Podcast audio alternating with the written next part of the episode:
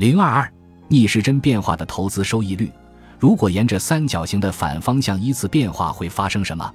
换句话说，如果先是百分之七，随后是百分之二十七，再然后是负百分之十三，并多次重复，会发生什么？图三点四与图三点二是同样的三角形，只是箭头的方向相反。请注意，不论您开始退休并提款时，三角形转到哪条边。投资收益率的算术平均数均为百分之七，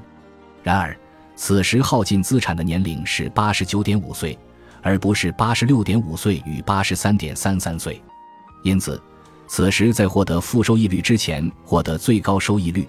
比每年都获得百分之七的收益率更好。您可以比获得恒定的百分之七收益率时赚到更多钱。见图三点五。我们继续前行之前，需要指出。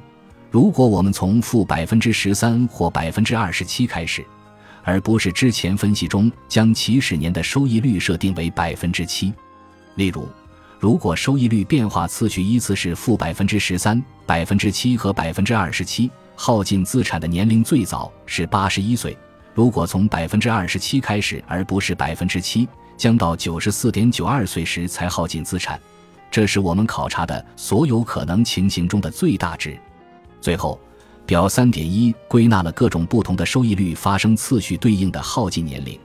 以及与以百分之七的恒定收益率为基准的耗尽年龄之间的月数差异。您将发现，这种收益率排序造成的差异会很大。最早耗尽年龄与最晚耗尽年龄之间的差异长达十四年。